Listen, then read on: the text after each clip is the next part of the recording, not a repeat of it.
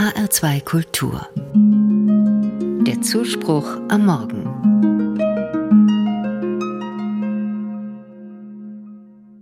Ich weiß nicht, ob damals in der heiligen Familie mit Maria, Josef und Jesus Geburtstage gefeiert wurden. Wenn ja, dann hätte heute eine Party angestanden. Das Geburtstagskind wäre die Frau des Hauses gewesen, Maria, die Mutter von Jesus. Zumindest im Kalender der katholischen und der orthodoxen Kirche steht heute dieses Fest. Maria Geburt lautet der offizielle Name. Ein Geburtstag im kirchlichen Kalender, das ist etwas Ungewöhnliches.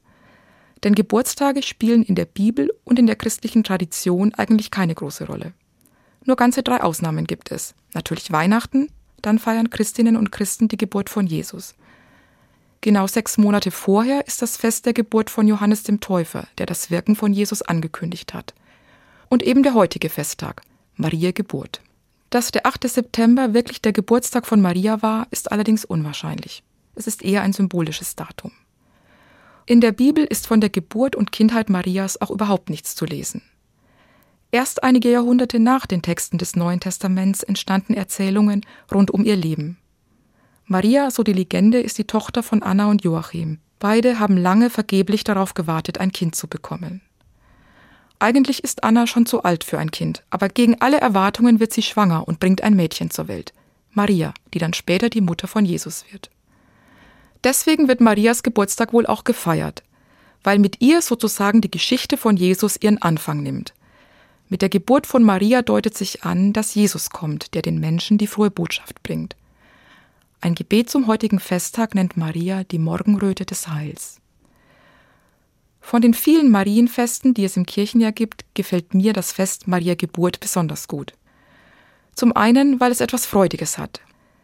Den Geburtstag feiern, da steckt immer die Botschaft drin, es ist einfach schön, dass es dich gibt. Und das Fest zeigt Maria von einer normalen, menschlichen Seite. Wie alle Menschen hat eine Mutter sie geboren. Sie war ein ganz normaler Mensch, eine von uns.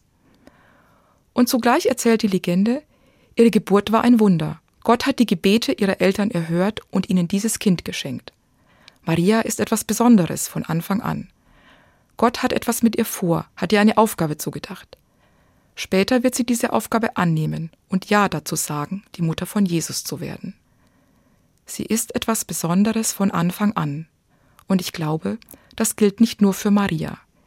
Jede Geburt ist ein Wunder, jeder Mensch ist einzigartig und als Christin glaube ich auch, Gott hat mit jedem Menschen etwas vor, hat ihm einen Platz zugedacht. Nicht in dem Sinne, dass ich keine freie Entscheidung treffen könnte.